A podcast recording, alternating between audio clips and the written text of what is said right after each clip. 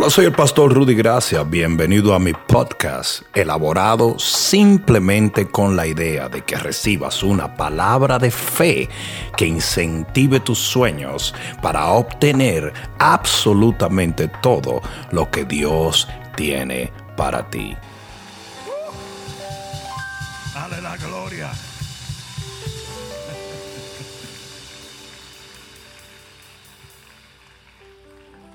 Capítulo 32 del libro de Éxodo. En el versículo 1 dice la palabra de Dios. Viendo el pueblo que Moisés tardaba en descender del monte, se acercaron entonces a Aarón y le dijeron, levántate, haznos dioses con de pequeña, que vayan delante de nosotros, porque a este Moisés, el varón que nos sacó de la tierra de Egipto, no sabemos lo que le haya acontecido. Alguien diga amén a la palabra. Pon la mano en tu corazón y dile, Padre, aquí estoy por ti, para ti y en ti. Amén. Dale un fuerte aplauso al Señor.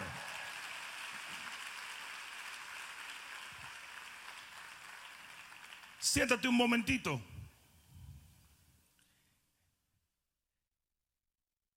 La Biblia dice en el libro de Deuteronomio capítulo 18 y versículo 15, mira lo que dice la Biblia allí, porque es muy importante.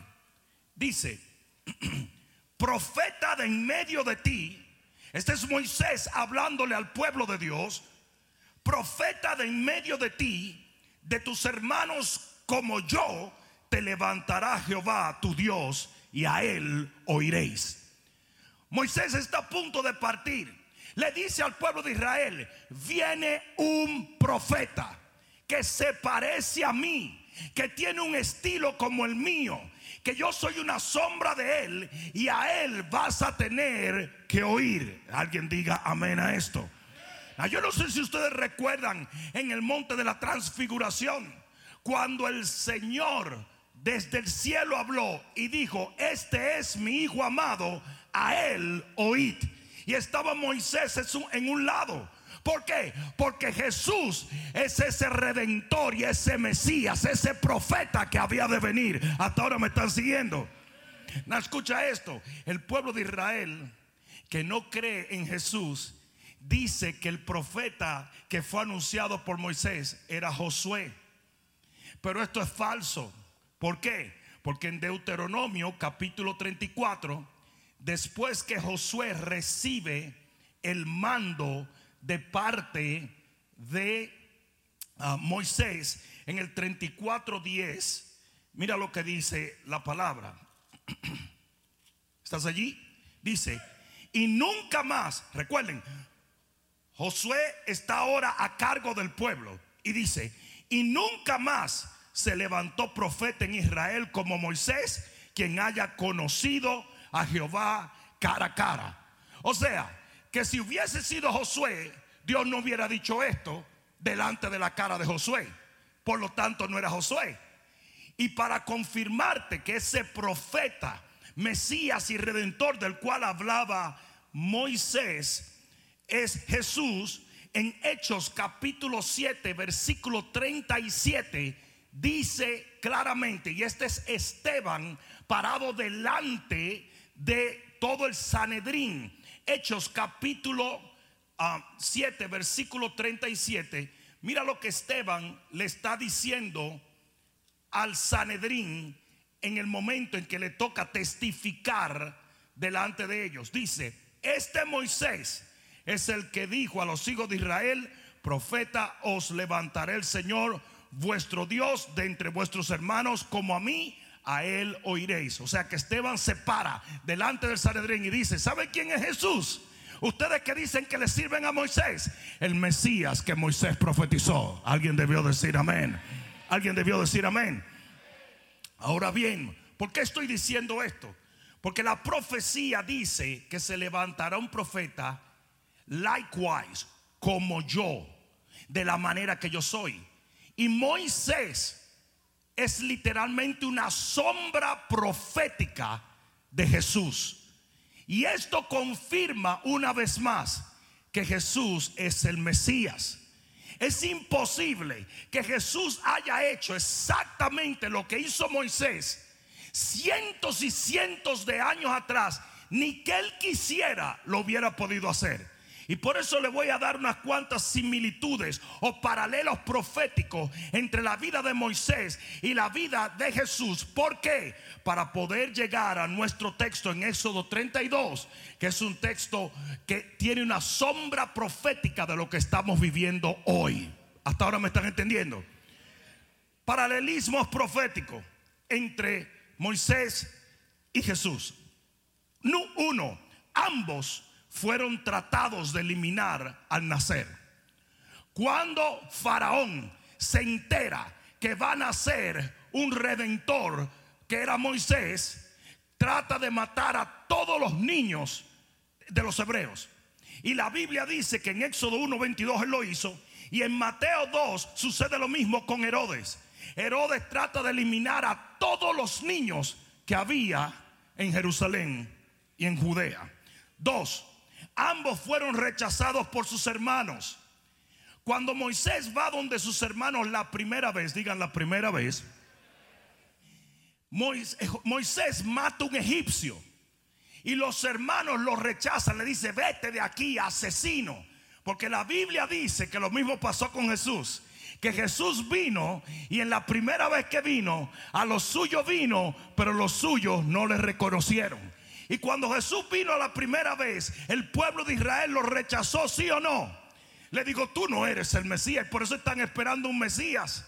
Sin embargo, es el anticristo el que va a venir por cuanto no creyeron al espíritu de verdad.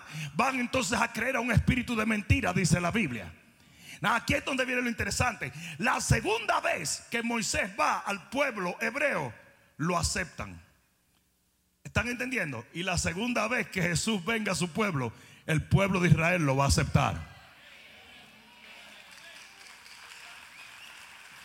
Oye esto, la segunda vez que Moisés vuelve a Egipto, volvió con plagas. Plagas de granizo, plagas de piojo, plagas de ranas. las aguas se convirtieron en, en sangre. La segunda vez que Jesús venga, va a venir con todas las plagas de la tribulación. ¿Alguien está entendiendo eso? ¿Cuánto usted entiende que hay mucha similitud de las dos cosas? Tres, ambos dejaron el palacio. Moisés deja el palacio para ir a servir al pueblo hebreo y Jesús deja la gloria para venir a su pueblo aquí. Now, ¿por qué decían que Moisés era el hombre más manso de la tierra. La palabra ahí manso es humilde. Por eso dicen, no, no, eso como que no pega, porque Moisés tan manso y andaba matando gente. que no era manso ni menso, era humilde. Y dice que Moisés era el hombre más humilde de la tierra, lo dice la Biblia eh, eh, en el libro de Éxodo. ¿Pero por qué? Porque él era un rey, él era el hijo de Faraón y sin embargo él prefirió, dice el libro de Hebreos, eh, vivir desechando todas las riquezas de los egipcios para poder cumplir con una asignación y así debemos ser todos nosotros. Y fíjate que Jesús dice, aprended de mí que yo soy manso y humilde. Y él también, dice el libro de Filipenses, dejó la gloria de su Padre, se despojó de toda deidad para poder alcanzarnos a nosotros. Y dijo, hay en vosotros este mismo sentir que hubo en Cristo Jesús, que se humilló hasta la muerte para obtener un nombre que es sobre todo nombre en los cielos, en la tierra y aún debajo de la tierra. Cuatro, ambos sanaron leprosos. Moisés oró por Miriam, su hermana, que por gallina loca le cayó una zaranana como le cae a todo el mundo que critica liderazgo. El que resiste al que es enviado por Dios, también resiste a Dios. No sé si alguien me está entendiendo. No sé si alguien me está entendiendo. El que mata un militar está declarando guerra a una nación. Si un militar es de una nación y otra nación lo mata, está declarando guerra a toda una nación. Hubo una vez que capturaron en Etiopía a un soldado inglés y los reyes mandaron literalmente más de 8 mil soldados por un solo soldado. ¿Por qué? Porque un solo soldado que ellos capturaran era una guerra. ¿Alguien está entendiendo? Y por eso el que ataca a los hombres de Dios que fueron puestos por Dios. Y tú dices, bueno, pero algunos no fueron puestos, sí, papá, pero usted no es el que el catador de eso. Y usted se puede equivocar. Más mejor te se quieto. ¿Mm? Entonces, dice, ambos sanaron leprosos. Moisés sanó a, Miriam y Jesús sanó los leprosos también. Les quiero recordar que en la Biblia, en los tiempos bíblicos, la lepra era una enfermedad incurable. Hasta ahora me está siguiendo. Cinco, ambos ayunaron 40 días y 40 noches antes de entrar a su asignación. Seis, ambos alimentaron multitudes con pan Moisés con el maná que caía del cielo y Jesús con los cinco mil, eh, alimentó cinco mil con unos panecitos y cuatro mil más. La diferencia es que Jesús dijo, yo no alimento con maná, yo soy el maná que cayó en el desierto. Alguien debió decir amén. Siete, ambos fueron obedecidos por el mar. Moisés se paró delante del mar y el mar se abrió. Jesús le habló al mar y el mar se tranquilizó en Marcos capítulo 4. ¿Hasta me está siguiendo? La gran diferencia entre uno y el otro es que Moisés oró a Dios y le pidió a Dios y Dios le dijo, levanta la vara y dice que Jehová, digan Jehová, dice que fue Jehová que abrió el mar. La diferencia con Jesús es que Jesús le habló directamente al mar. ¿Por qué? Porque Él es el alfa, la omega, el principio y el fin. Él es el mismo Jehová, el gran yo soy. Ambos ordenaron 70 ayudantes. Moisés ordenó los 70 ancianos y Jesús tenía los 70 discípulos que salieron a echar fuera demonios en Lucas capítulo 10. 9. Ambos intercedieron por el pueblo. Cuando Dios le quería dar guiso, que viene del hebreo, iba a matar a todo el mundo. Y lo dijo, Moisés, voy a matarlos a todos. Y Moisés comenzó a interceder y dice que Dios no los mató por la intercesión de Moisés. Y la Biblia dice que Jesús, cumpliendo la redención, se sentó a la diestra del Padre a interceder por ti y por mí. Y la razón por la cual hoy tú recibes milagros, sanidad, liberación, favor y gracias porque tienes a alguien que es todopoderoso intercediendo a la diestra del Padre por ti. La blasfemia más grande que existe en el mundo es decir que María es nuestra intercesora. Eso es diabólico. Digan diabólico. Porque no hay un solo lugar en la Biblia donde diga esto. Eso es una, eso es una blasfemia. El único camino, el único intercesor, el único que puede orar por ti, por mí, se llama Jesús de Nazaret. ¿Y sabes por qué? No porque tú seas bueno, sino porque Él es bueno. Es por eso que María no puede interceder por ti. Porque María no murió por ti. ¿Sabes por qué Jesús puede interceder por ti? Porque cuando Él le habla al Padre, le dice, papá, mira lo que hay allí. Esa es mi sangre. Yo la derramé por ellos. Aunque sean medio tarados y medio locos. Yo la derramé por ellos. Y el Padre dice, ok hijo, es cierto, tú pagaste el precio. si tú no te alegras con eso, tú estás muerto.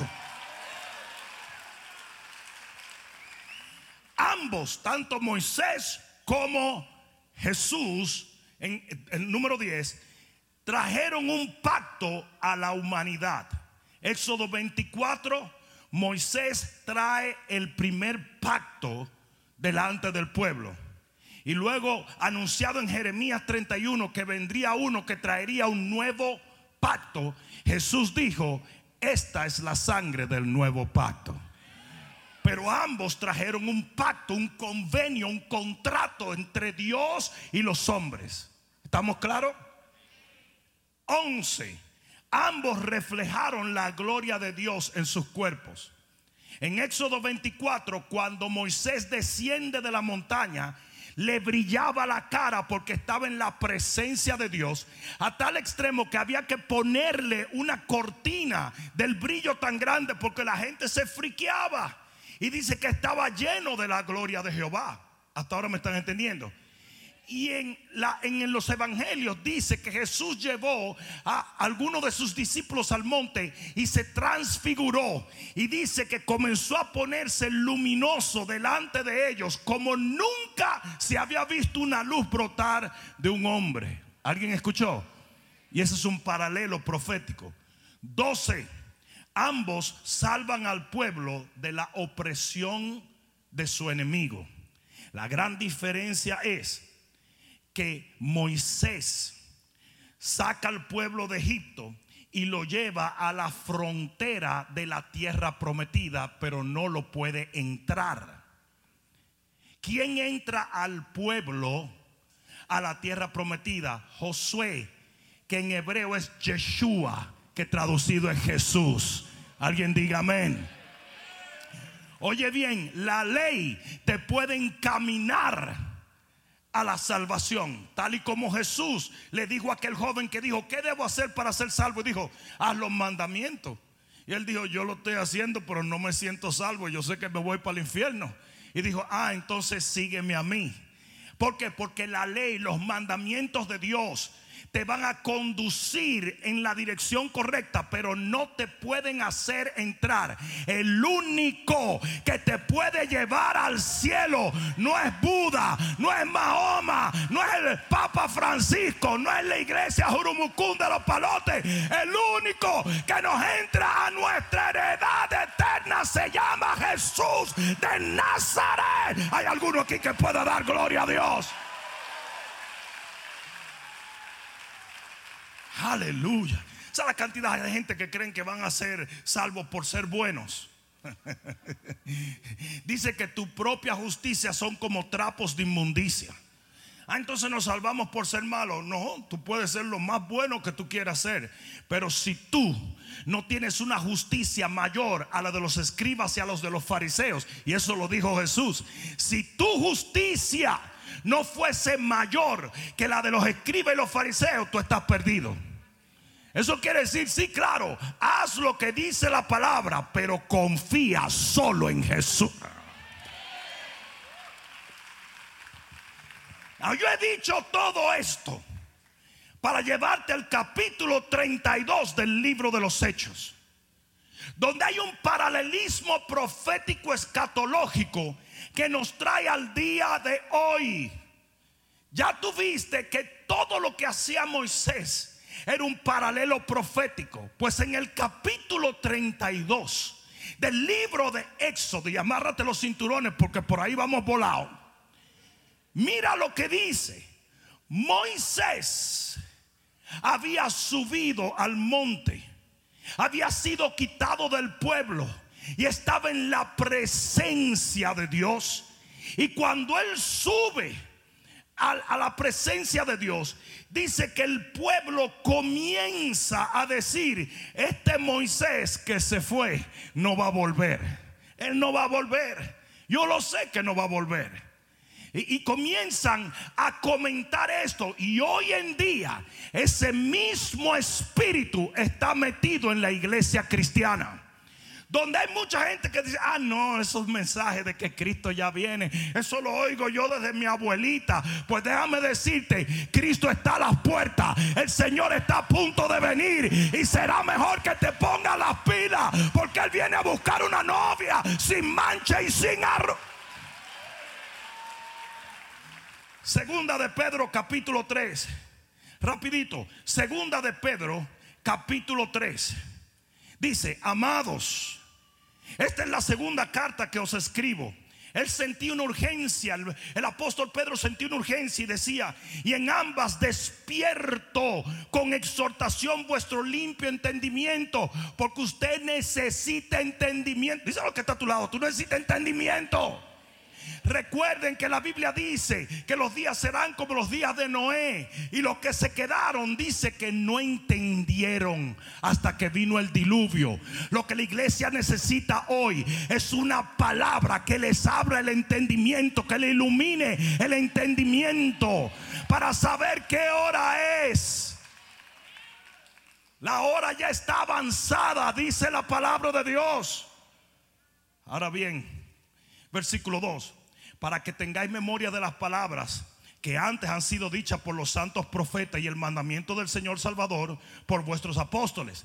Los estoy exhortando, les estoy abriendo el entendimiento para que traigan a memoria las profecías que hablaban de este tiempo. ¿Estamos claros? Y se lo voy a demostrar que él está hablando de eso. Versículo 3. Sabiendo primero esto, que en los postreros días, ah, entonces le está hablando de las profecías de los postreros días, ¿o no? En los postreros días vendrán burladores andando según sus propias concupiscencias. Y Señor, ¿y qué van a hacer esos burladores? ¿Qué van a hacer? Versículo 4. Diciendo, es lo primero que tienes que entender, hablando, hablando, diciendo, ¿dónde está la promesa de su advenimiento? Porque desde el día en que los padres durmieron, todas las cosas permanecen así como desde el principio de la creación. Entonces, una gran señal de los postreros días es que hay un segmento de la iglesia evangélica que te está diciendo, ¿y dónde están las promesas de que él, él no viene nada? Eso es lo mismo que siempre se ha dicho. No sé si alguien me está entendiendo. Y era lo mismo que estaba pasando en el capítulo 32 de Éxodo. Comenzaron a decir, Moisés no viene, él no viene, hermano. Dice que van a hablar de acuerdo a sus propias concupiscencias. Y mira lo que dice la palabra en 2 Timoteo, capítulo 4, versículo 3. ¿Alguien está aprendiendo algo? Pues qué bueno. Mira lo que dice 2 de Timoteo, capítulo 4 y versículo 3.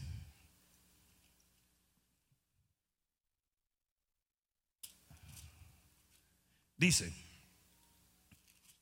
dice, porque vendrá tiempo. ¿Cuántos ustedes saben que ese tiempo es ahora? Cuando no sufrirán la sana doctrina. Cuando va a haber tanta gente hablando tanta, tantos disparates que la gente no va a encontrar sana doctrina. Dice aquí, sino que teniendo comezón de oír, se amontonarán maestros conforme a su propia concupiscencia Dice que van a crearse maestros que te van a rascar el oído, te van a dar tu masajito. Ustedes saben lo que la gente quiere. Yo no sé si usted alguna vez le ha dado un ataque de saranana en la espalda. Pero ustedes saben que cuando uno se le mete, los hijos míos siempre me decían, tú eres el único hombre que tú haces una crisis de una cuestión que te esté picando ahí. Pero, pero yo me desespero, ¿tú entiendes? Yo me desespero. Entonces cuando uno tenía menos cuerpo, tú estirabas el brazo y lo llevaba aquí. Ahora no hay manera. Entonces yo a los muchachos míos les digo, ay, ay, ay, ay, ay, arrácame, arrácame, arrácame, arrácame. O se lo digo, arrácame, arrácame.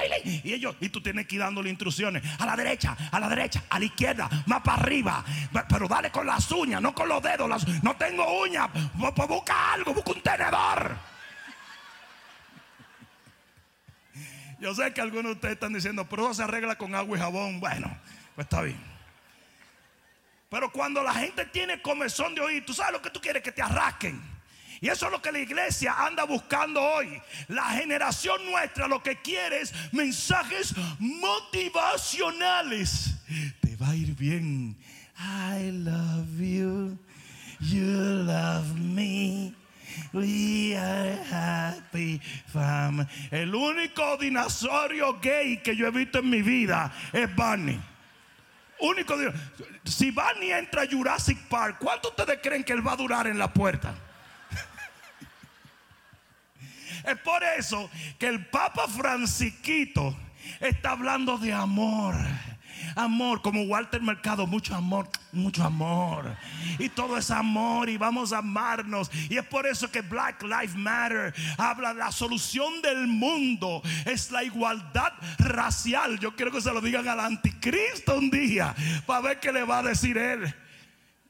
Pero igualdad racial solamente con una raza, yo no. Déjenme decirle una cosa. Yo creo que mucho de lo que está pasando es horroroso. Yo creo que fue muy triste la muerte de ese señor. Pero la utopía estúpida que está pensando mucha gente es algo verdaderamente ridículo. La igualdad racial no trae cambio. Hemos estado luchando por eso toda la vida siempre va a haber discriminación. Porque mientras haya gente podrida en el corazón, va a haber gente haciendo abortos, va a haber gente rechazando, va a haber...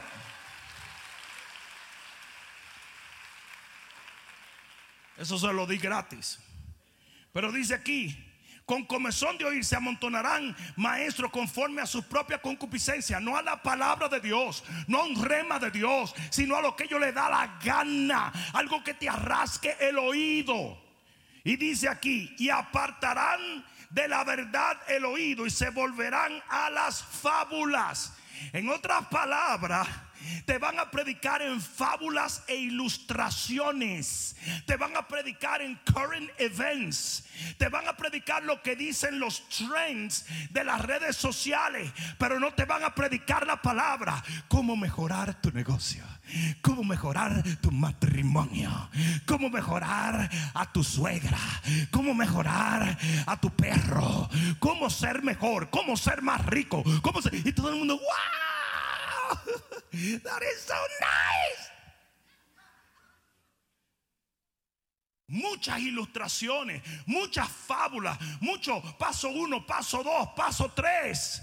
Pero no hay poder en ello. La gente aplica el paso uno, el paso dos y el paso tres. Y no va para ninguna parte. ¿Por qué? Porque la palabra es la que tiene poder de transformar el arma y producir fe en tu corazón.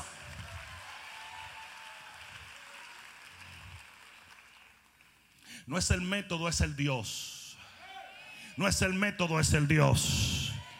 Mira lo que dice Primera de Timoteo en el capítulo 4, versículo 1. Dice, pero el Espíritu dice claramente, en los postreros tiempos, algunos apostatarán de la fe. No apostarán, ¿eh? porque ahora están diciendo, eso es en Las Vegas. No, apostatarán de la fe, escuchando espíritus engañadores y doctrinas de demonios Oh, pastor, pero no puede ser una doctrina de demonio porque es muy lindo lo que predican ciertos pastores. Así de lindo fue lo que Satanás y la serpiente le predicó a Evita. Le dijo, serás como Dios si desobedeces a Dios. Dijo, ¿cómo? ¿Como Dios? ¡Wow! Lo que ella no sabía era que eso mismo era lo que le había conseguido que lo botaran del cielo a él. Y eso es exactamente lo que se está predicando en muchos lugares. You can be better. You can be great. Tú puedes ser un Dios. Tú puedes ser lo mejor. Tú puedes ser esto. Tú puedes ser lo otro. Por lo que hagas. No por a quien sirves. Ustedes saben cuál es la real prosperidad. Es por eso que yo creo en prosperidad, pero no creo en el mensaje de la prosperidad de hoy. La palabra prosperidad en el Viejo Testamento es evudú, que quiere decir tener a alguien más poderoso que tú acompañándote en el camino. No es que Dios te va a dar una habilidad para hacer 100 millones de dólares. Es que cuando tú estés en el desierto y necesites pan, va a llover pan del cielo. Y cuando necesites agua, va a brotar agua de la roca. Y cuando... ¿Y qué pasaba? Cuando la doctrina de prosperidad tomaba control del pueblo, vamos a agarrar doble. ¿Y qué pasaba con ese pan que agarraban doble? Se llenaba de gusanos. Porque cuando usted se trata de hacer su propia prosperidad, usted como Jacob, que engañando a su hermano después dijo, ay, fue Dios, no fue Dios, usted lo engañó. Y hay muchos cristianos en la iglesia haciendo lo mismo. Roban Empezando por robarle a Dios porque no diezman y no ofrendan, pero roban y después dicen que fue Dios que se lo dio. No fue Dios, fuiste tú. Usted lo hizo al estilo demonio.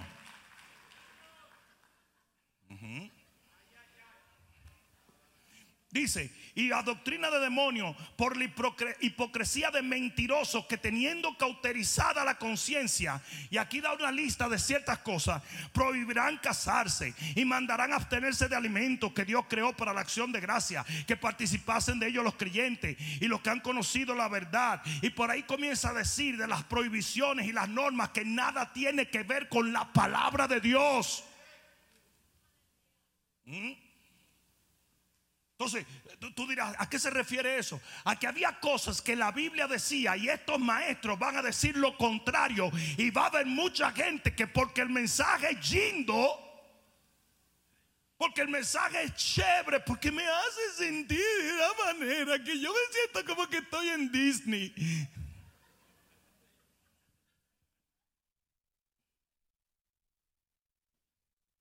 Me siento tan, pero tan, pero tan, pero tan bien que a veces me siento campana, tan, tan, tan, tan, tan, tan bien.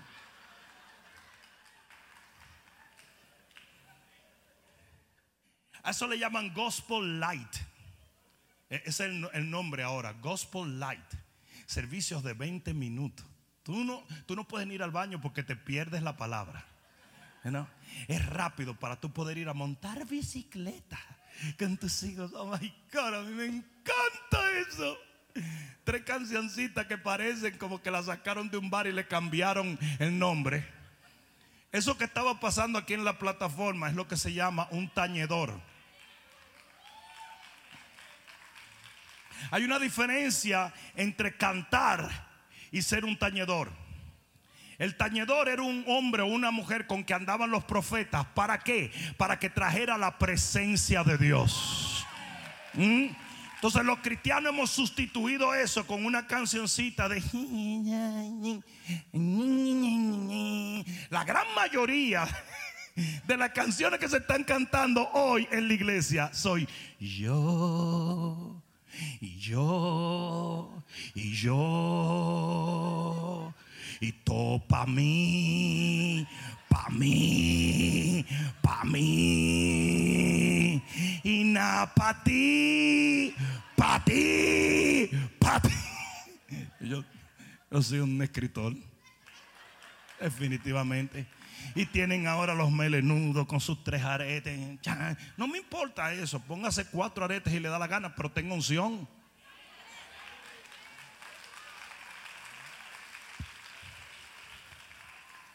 Entonces todos, y todos los jóvenes. Esto es como un concierto impío donde yo iba igualito. Yo, es más, yo hasta siento pecar en el mismo concierto. Yo no sé por qué. Cuando empezaron muchos grupos de, empezaron muchos grupos eh, de música contemporánea que estábamos en la escuela, Dallas era considerado la hebilla del cordón eh, evangélico en los Estados Unidos. Entonces íbamos, como yo estaba estudiando en la universidad Christ for the Nations, íbamos a todos los conciertos. Y había conciertos donde yo duraba dos minutos y me iba, porque sentía que el diablo estaba ahí. Y literalmente había conciertos cristianos. Había un grupo que se llamaba Striper. Y eso, y los muchachos estaban atrás fumando marihuana. y decían, la nube de Dios, man. La nube de Dios y un bajo a marihuana y los tipos aleluya, aleluya, cada uno con la suya.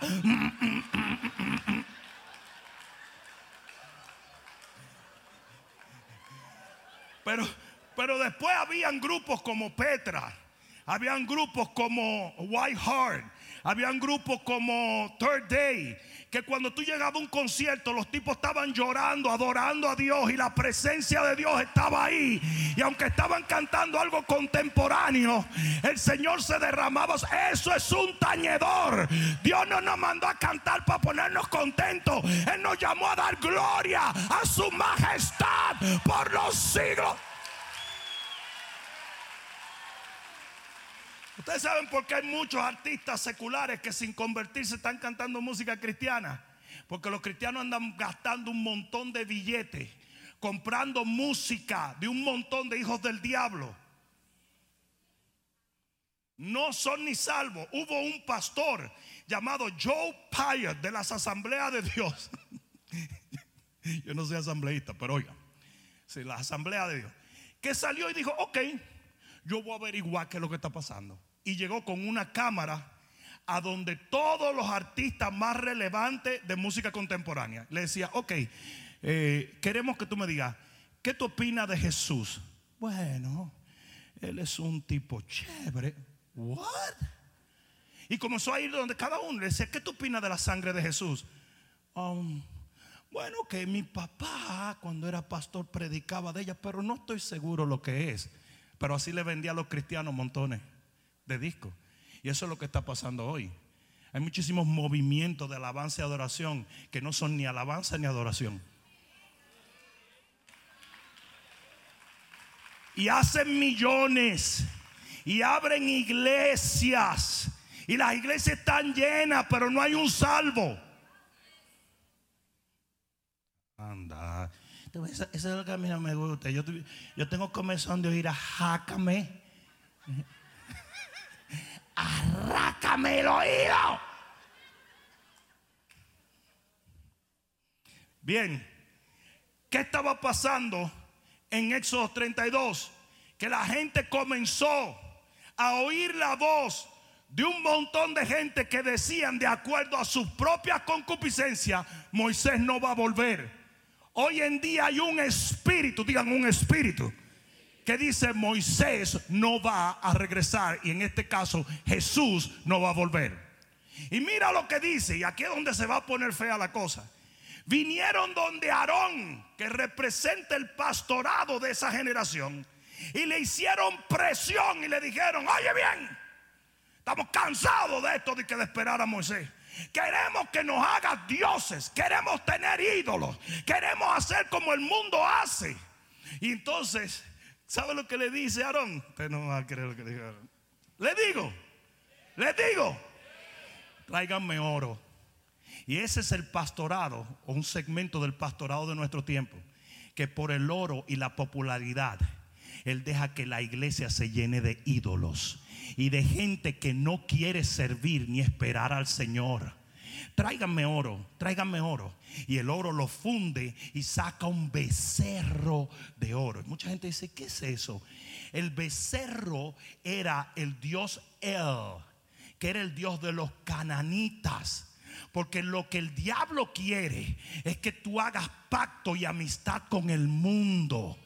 Él quiere que tú te alinees al mundo y que tú seas exactamente igual que el mundo.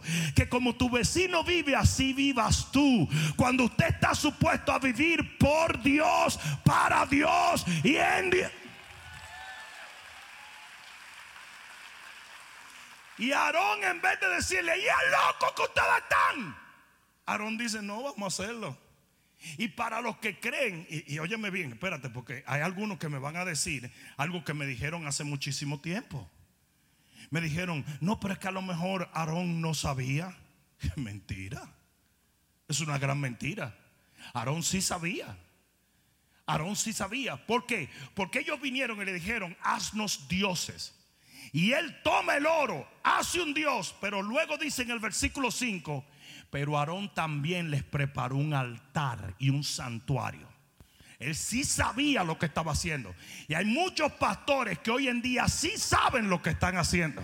Ellos sí saben. Ellos saben que sus iglesias están alineadas a las normativas del mundo. Ellos saben que hay mucha fornicación y adulterio en las iglesias. Pero ellos no pueden predicar esto porque la gente se va. Hay mucha gente metida en droga. Hay muchos hombres molestando niños y golpeando a las mujeres. Hay mucha gente que está podrida por dentro. Y lo único que los puede salvar para la ira venidera es que se predique el arrepentimiento y el seguir a Cristo y no es un mensaje popular, pero es el mensaje que te hace libre y conoceréis la verdad y la verdad os hará libre.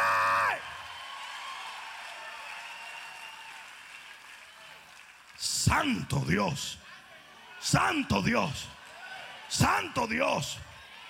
Alguien diga amén. Alguien diga amén. Está bravo esto. Está bravo. Yo dije, está bravo. Está bravo. Influencia por dinero. Influencia por popularidad. Hoy los pastores no quieren ser profetas, quieren ser íconos. Ellos mismos se llaman íconos. Yo soy un ícono en las redes sociales. ¿Are you kidding? ¿Tú sabes lo que quiere decir ícono? Es una palabra griega, icon. Quiere decir el que abre. ¿Qué tú estás abriendo para el pueblo? Porquería, disparate. O estás abriendo el reino de los cielos a través de una palabra real. Ellos no quieren llamarse hoy pastores. Ellos no son profetas. Ellos no son hombres de Dios. Algunos han cambiado el título. Son oradores ahora. Oradores. Qué cosa bella, ¿verdad? Y ahora mientras más el pastor parezca menos pastor, es más divertido para todos. Mientras más sea aguadito el mensaje y, tibiecito para que no le de entera. Pablo dijo, yo traté de venir y darle a ustedes carne. Y me di cuenta que a paleche era que servía. Manganzonazazo. Tajalones. Traté de hablarle y darle un alimento sólido para que se volvieran guerreros. Y tuve que darle una botellita. Y de soya la leche para que no le caiga mal. Orgánica.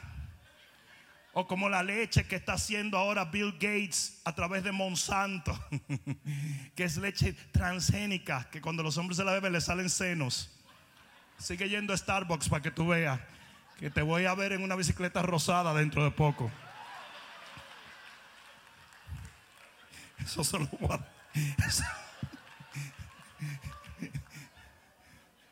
Me voy a ver en minifalda pronto. Oye esto. En el, en el versículo 5, él construye un altar, pone su becerro, que es un dios cananeo, hacia donde ellos iban.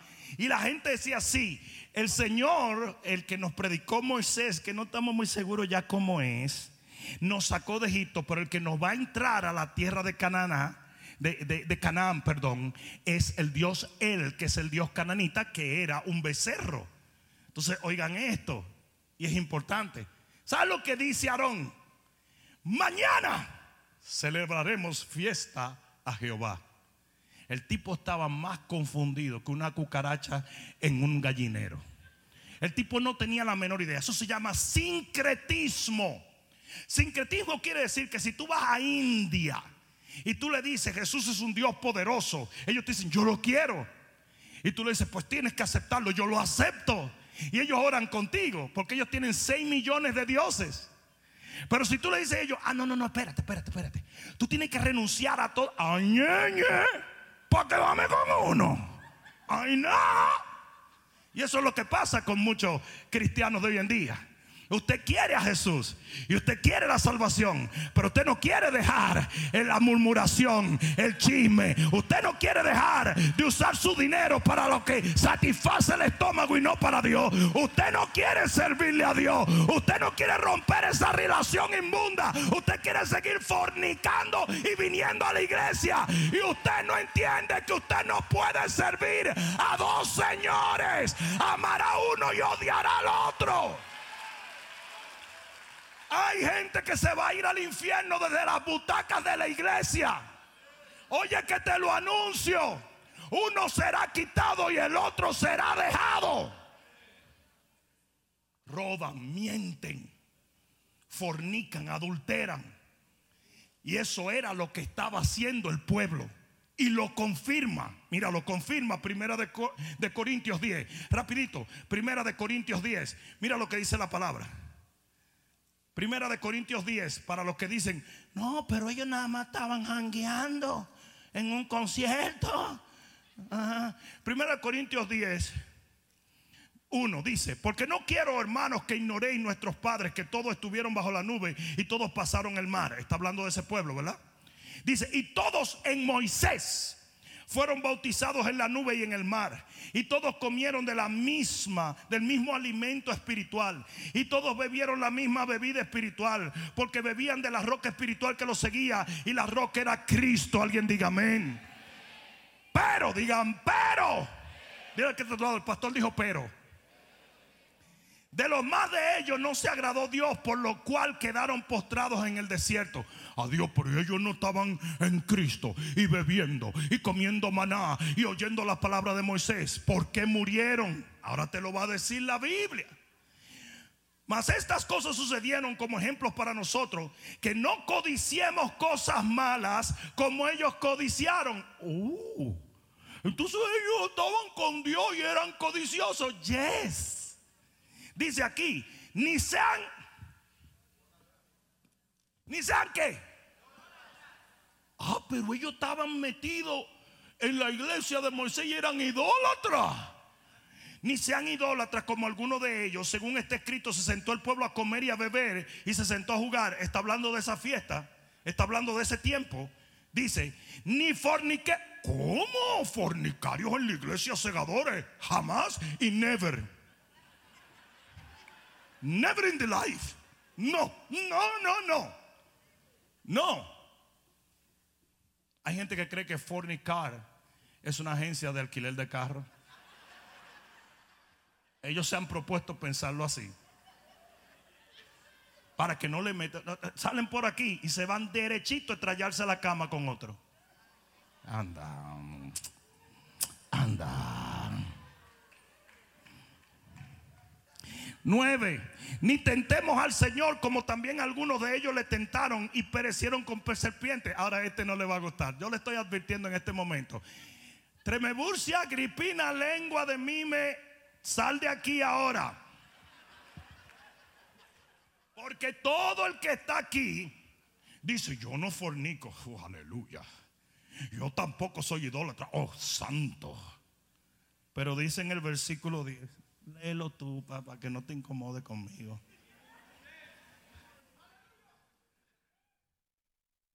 Ni murmuréis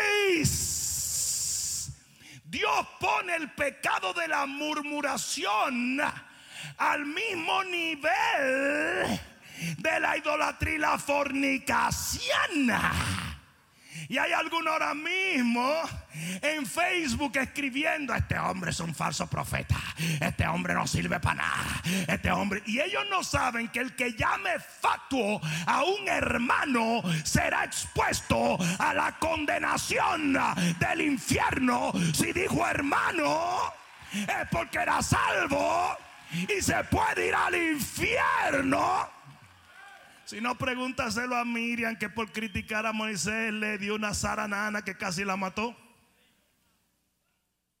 Y es por eso que hay tantos cristianos eguañingados, porque no paran de usar esta lengua.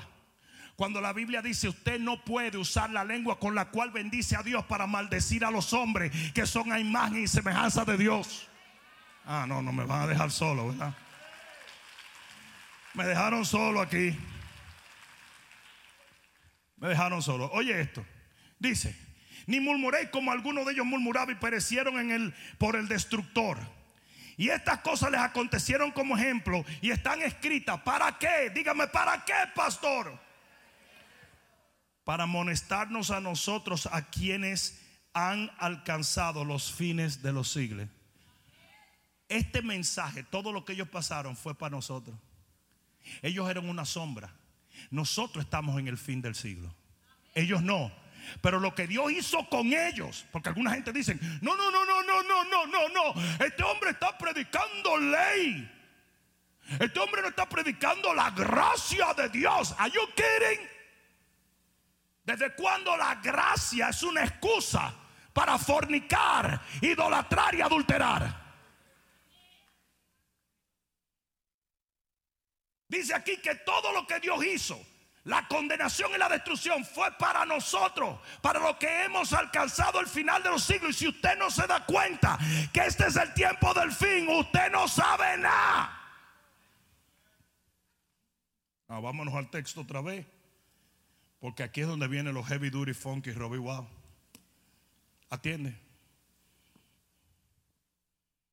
Cuando Moisés viene bajando, Josuecito le dice, wow, yo oigo alarido de guerra en el campo. Y Moisés le dijo, eso no es alarido de guerra, eso es alarido, alarido de fornicación. Esa es la gran diferencia entre un hombre sin experiencia y un hombre que ha sido ordenado a predicar y a guiar al pueblo. Josué tenía dones, pero todavía no era el hombre que Dios ordenó. Hasta que Dios no empodera a un hombre y lo pone en un lugar, toda esa gente que anda dividiendo iglesia y diciendo a la gente, síganme a mí, son gente que van a llevar al mismo infierno a muchísimos otros. Y oye que te lo digo en el nombre de Jesús, lo he visto una y otra vez, no solamente en este ministerio, en todos los ministerios. Todo el que se va y se lleva a cinco gente, destruye la vida de las cinco gente y destruye su propia salvación. ¿Por qué? Porque por más buena intención que tenía Josué, no tenía la palabra de Dios. La palabra de Dios la tenía Moisés. Dios se la había revelado a Moisés.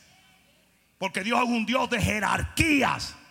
Y es por eso que hoy la vagamundería que hay con las redes sociales, donde un montón de gente que no tiene autoridad se la pasa tildando de falso profeta y ladrón a los hombres que Dios ha empoderado, se les va a volver en maldición sobre su cabeza.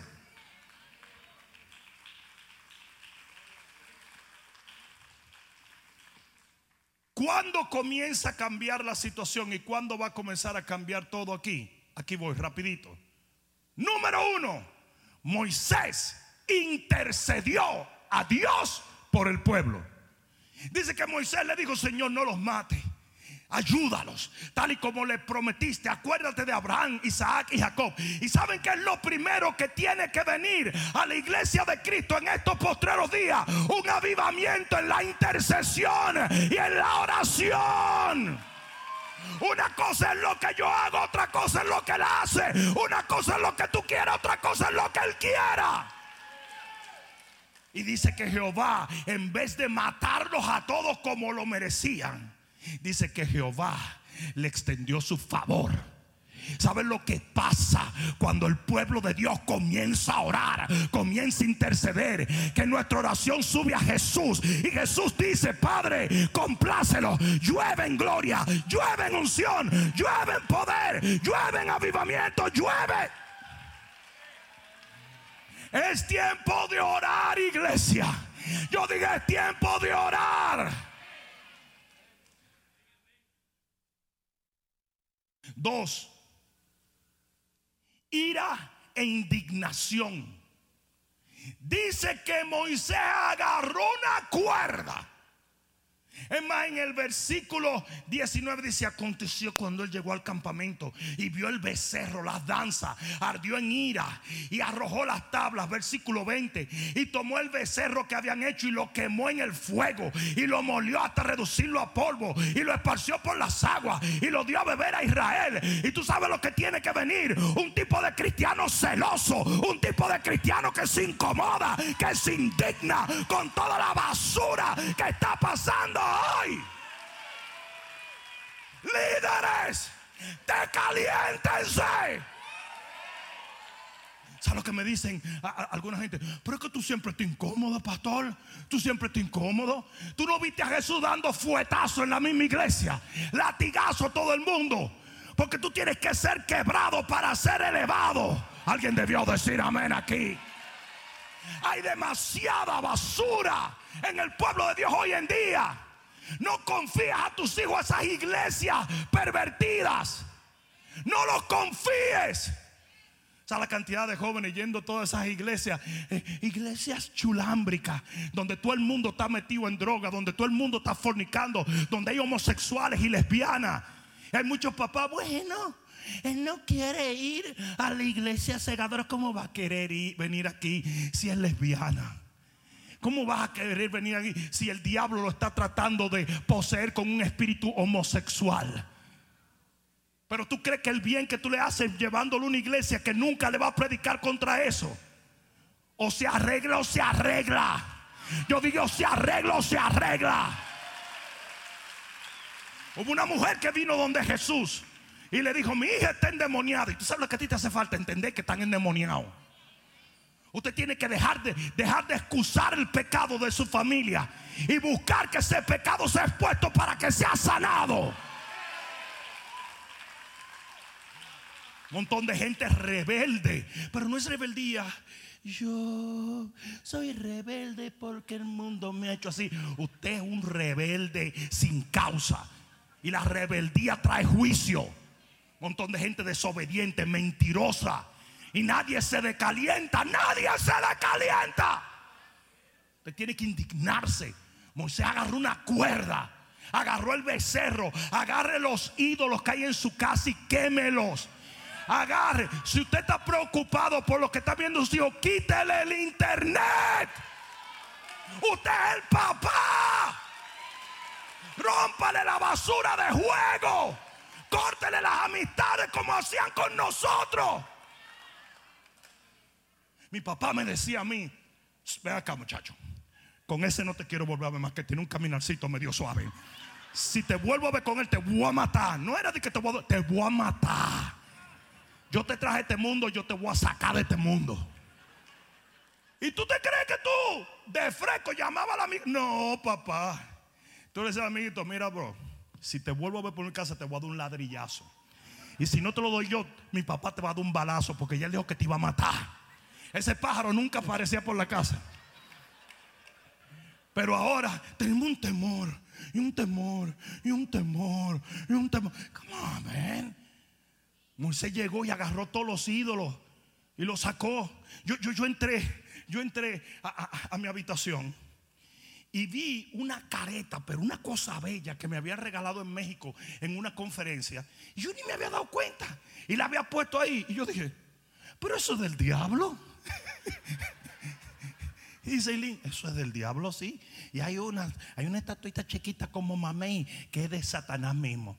Agarré yo, mi, pero una careta cara con piedras y todas. Y le di como 40 fundazos. Le tiré arriba, le escupí, me revolví. Y la boté.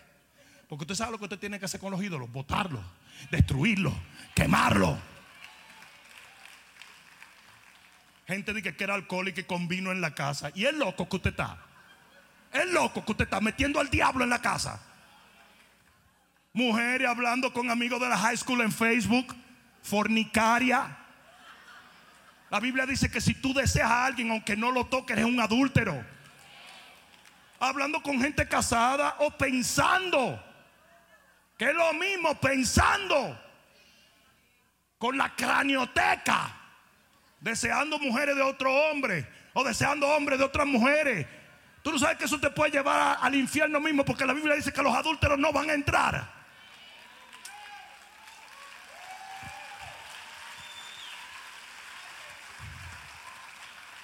Tres, corrección pastoral. Se necesita corregir a los pastores. Tú no puedes hacerlo, pero yo sí. Por eso el Señor me hizo un bishop, que quiere decir obispo. Mucha gente que dice, ¿qué es lo que es bishop? Eso es como una marca. Obispo. No avispa, obispo. Aunque también picamos y dejamos roncha. Pero dice que Moisés vino en el versículo 25 y viendo Moisés que el pueblo estaba desenfrenado porque Aarón lo había permitido para vergüenza de los enemigos, vino y le dijo, ¿qué es lo que has hecho? ¿Qué te pasa, chico? Porque hay que corregir a los pastores. Mucha gente me dice, pastor, pero tú le estás tirando mucho a los pastores. Pero es que los pastores necesitamos corrección también. Y hoy se lo digo, hay muchos de ellos que le van a dar cuenta por cómo se han comportado en este tiempo. Han dejado de predicar la palabra para predicar hand sanitizer, papel higiénico y Black Lives Matter. That's, that's stupid. Son estupideces. Usted fue llamado a preparar el pueblo para la venida del Señor. Y que se sepa bien claro que usted le va a dar cuenta a Dios. Y seguimos predicando mensajes babosos. Porquería de mensajes. Hay conferencias que yo he cancelado porque ya me detesto lo que predican y lo que hablan. No están atalayando un pueblo. Usted necesita ser atalayado. Necesita ser guardado para la venida del Señor. Necesita luz. Es muy impopular predicar arrepentimiento. Muy impopular. En el versículo 21 le dice, y dijo Moisés Aarón, ¿qué te ha hecho este pueblo que le has traído este gran pecado? Nosotros los ministros le podemos traer salvación o le podemos traer condenación al pueblo de Dios. La Biblia dice, dale un codazo que te la Biblia dice, la Biblia dice claramente que los fariseos le cerraban el camino al cielo a la gente. Lo dijo Jesús ustedes le están cerrando el camino al cielo. Y los pastores son los responsables de mucho de lo que está pasando. Por eso cuando venga el pastor de pastores, vamos a tener que darle cuenta un día.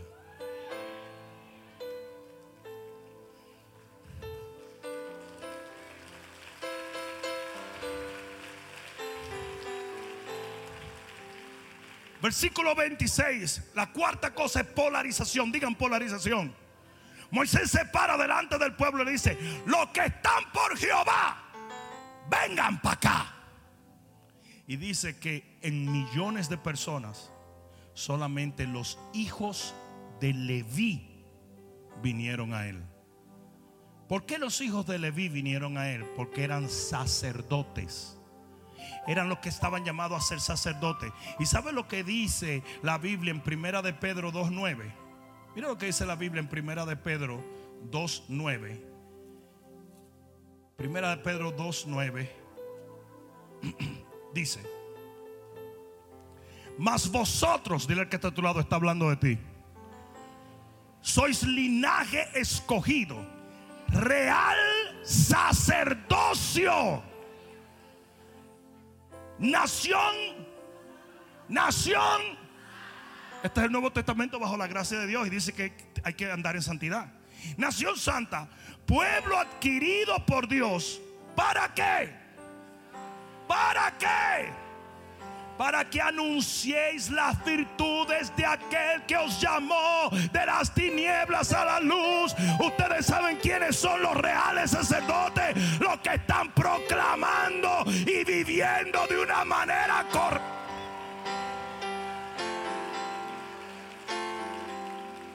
Usted tiene que vivir de la manera correcta. Y luego advertir a otros. Eso es todo. Esta cuestión no es tan difícil. Mucha gente le pone mucha mariqueta. No, no, no, no, no. Usted le ministra a Dios para ministrarle a los hombres. Usted le ministra a Dios, Dios le ministra a usted y usted le ministra a la gente. Eso es la iglesia, eso es el cuerpo, ese es el pueblo de Dios. No hay más nada. No hay más nada. No es tan difícil como algunos te quieren decir. Y si fuese difícil, hoy te digo una cosa, más difícil es vivir sin Él.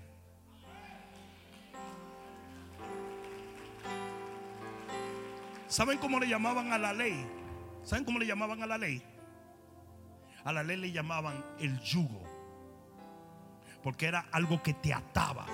El yugo le llamaban a la ley. ¿Saben lo que dijo Jesús? Mi yugo es fácil y ligera mi carga. Porque es mucho más fácil. Estamos viviendo en la gracia. Oye esto. La polarización. De repente se levantan los hijos de Levi y todos los otros se convirtieron en reos de muerte. Oye bien, y te lo estoy anunciando y te lo voy a volver a anunciar. Viene una separación del pueblo de Dios. Mucha gente se va a ir de aquí porque no me están motivando lo suficiente. Y yo lo que quiero es que me arrasquen el oído. Pero de muchos otros lugares gente que busca la verdad va a correr a este lugar.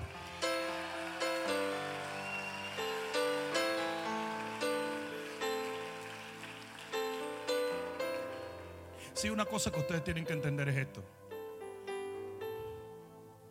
Si yo agarrara y le dijera a los jóvenes de esta generación, mandaron un survey a través del internet diciendo, yo quiero abrir una escuela secundaria yo quiero que tú me digas qué es lo que tú quieres en una escuela ideal para ti.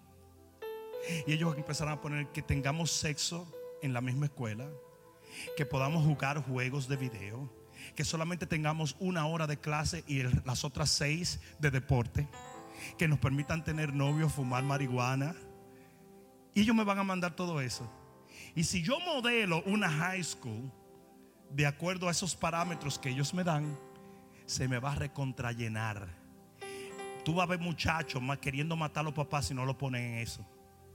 Y así son muchas iglesias. ¿Qué es lo que quieren los millennials? ¿Qué es lo que quiere la gente? Servicios cortitos, que se predique una palabra motivacional, que se hable de esto, que se hable de otro. Hay pastores que se han vuelto payasos, señores. Y tú lo ves haciendo payasadas en el internet. Míreme, míreme, míreme. ¿Ustedes se acuerdan el primito de ustedes que siempre, míreme a mí, míreme a mí, míreme a mí? Y se han vuelto payasos, puro payaso, haciendo payasadas. Y la gente dice que vendrán burladores. Burladores en el tiempo de la venida de Cristo. Y hacen teatros y hacen cosas y todo, cualquier cosa por un like. Cualquier cosa por un like, like. Oh my God, I'm so successful. I have 10,000 followers. Oh my God. ¿Tú sabes lo que pasaría si yo tengo una high school así? Que yo la llenaría. Pero yo no le estaría enseñando a ellos cómo ser ciudadanos prósperos y de carácter. ¿O me equivoco? ¿O me equivoco? Y esas iglesias están llenas, pero no les están enseñando el camino de salvación a la gente.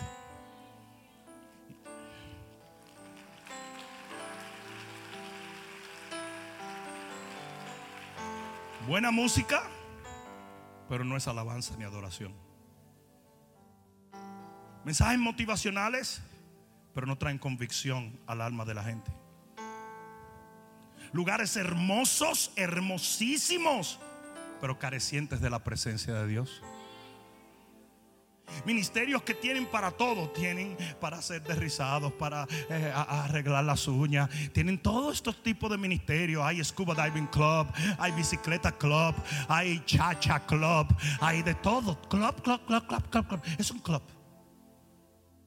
Pero nadie es salvo. Tienen programas para solteros, para gatos, para perros, para burros, para celdos.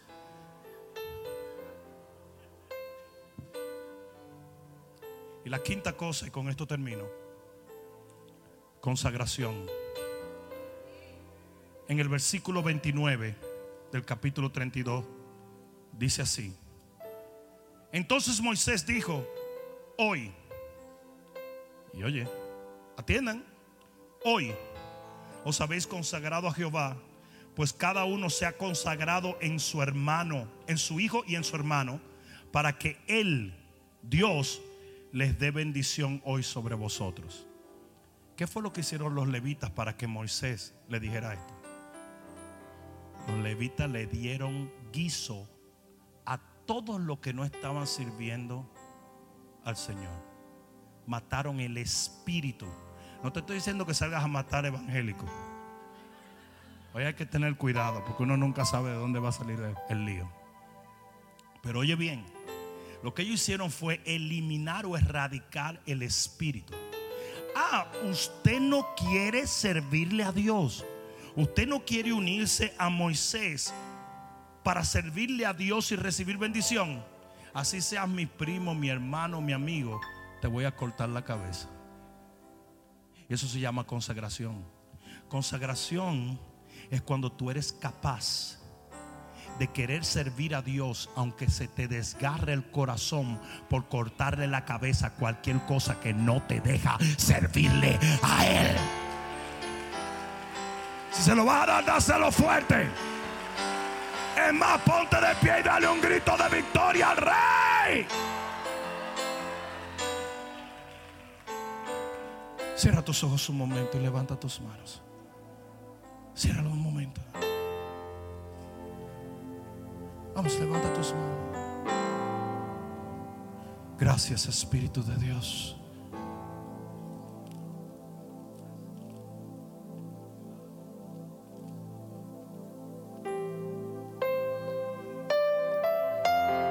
Levanta tus manos al cielo.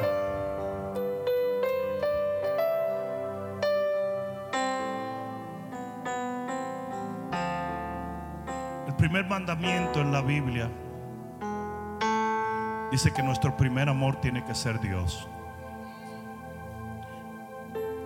Pero no en el concepto de amor que muchos tienen en esta tierra, sino a Él hay que amarlo con toda nuestra mente, con todas nuestras fuerzas, con toda nuestra alma. Y eso te tiene que llevar en este momento a desangrar tu propio corazón si fuese necesario para cortar cualquier cosa que te estorba de servirle a Él. Hasta que la iglesia no reevalúa sus prioridades y pone a Dios primero. Todo está torcido, todo está al revés. Y lo que yo te acabo de leer habla muy claro de que en esta época habrá mucha gente que preferirá fabricarse ídolos antes que esperar la venida del Dios viviente. Hoy Dios te dice, si tú eres por Dios, entonces únete a aquellos que están sirviéndole a Él.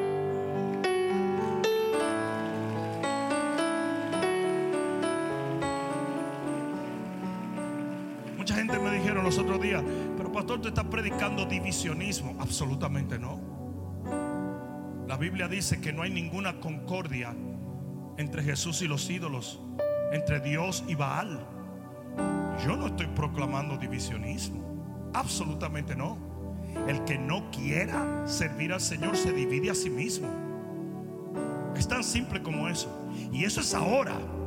Antes de que el Señor vuelva, va a haber una total separación de la gente que quiere servir al Señor y de los que no quieren servir al Señor. Del trigo y la cizaña. ¿Alguien entiende eso? Tú eres quien determina Tú eres quien determina de qué lado de los muros de Jericó vas a estar el día en que ellos caigan. Tú eres, nadie más. Yo quiero que tú levantes tus manos.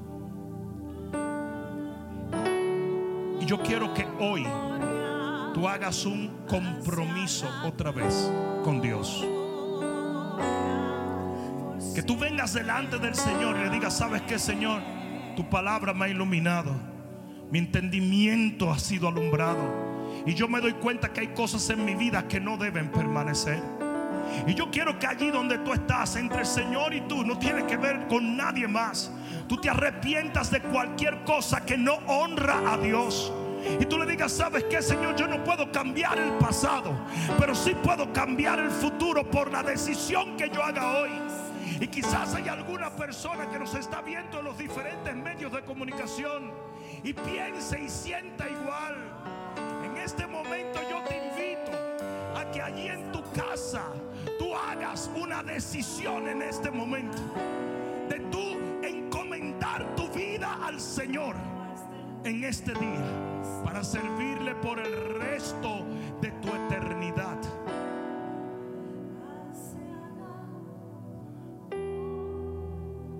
Todo el que está aquí, levante sus manos. Repite conmigo esta oración. Sea que lo hagas por primera vez o sea que lo vas a hacer para reencomendar tu vida con el Señor. En este momento repite, Señor Jesús, en este momento yo te entrego mi vida confesando tu señorío sobre mi alma. Perdóname cuando no he podido amarte por encima de todas las cosas. En este momento yo entrego mi corazón creyendo en el poder de tu cruz y en el poder glorioso de tu resurrección. Desde este día en adelante viviré para ti y nada nada, nada ocupará sino tú. En el nombre de Jesús, el que lo crea de gloria a Dios un momento.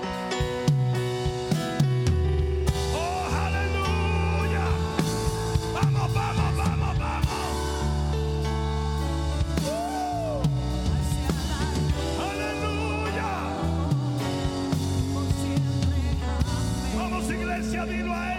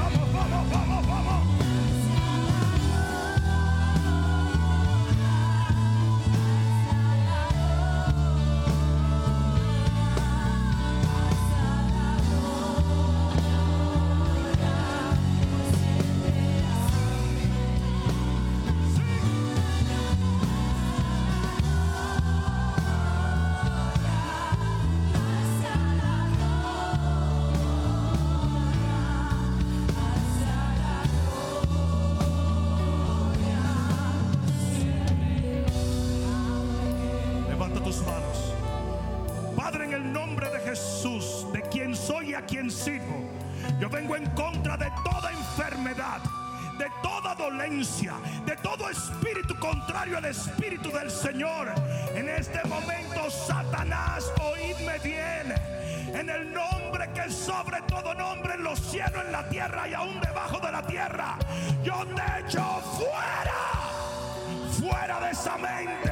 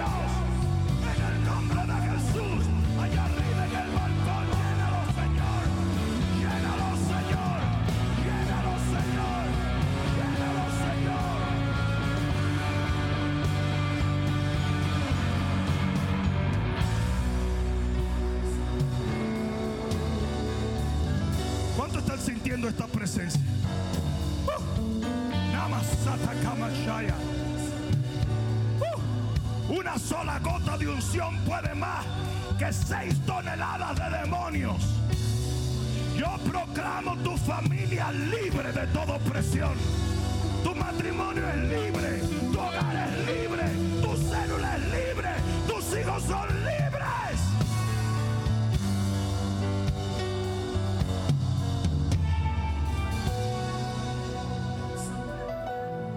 Escucha esto.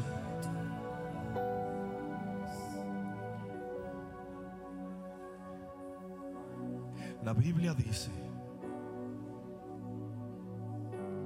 que el yugo de Jesús tiene que ser tomado por nosotros. Hoy se ha predicado una falsa gracia y una falsa libertad donde pensamos que no tenemos que hacer absolutamente nada. La realidad es que hay una carga y hay un yugo que es fácil de llevar por aquellos que hemos nacido de nuevo, porque nuestra naturaleza ha sido cambiada. La razón por la cual el yugo de la ley no podía llevarse es porque tenían una naturaleza podrida. Pero cuando tú naces de nuevo, tu naturaleza es cambiada. Servir a Dios predicar este evangelio, anunciar las buenas nuevas, arrebatarle de las manos una generación entera, es el yugo que el Señor ha puesto sobre nuestras vidas. Y hoy, más que nunca, se necesita un pueblo que diga, yo tomo ese yugo, yo tomo esa carga. ¿Hay algunos de esos aquí hoy? Yo dije, ¿hay algunos de esos aquí hoy? Pues ve y predica este evangelio. Y conságrate a Dios por medio de tu familia y tus hermanos. Y que el Señor te bendiga. Nos vemos. Adelante, iglesia. Espero que esta palabra cale profundamente en tu alma y que se convierta en pasos de fe que te permitan llegar al destino que nuestro Señor ha trazado delante de ti y de los tuyos. Dios te bendiga.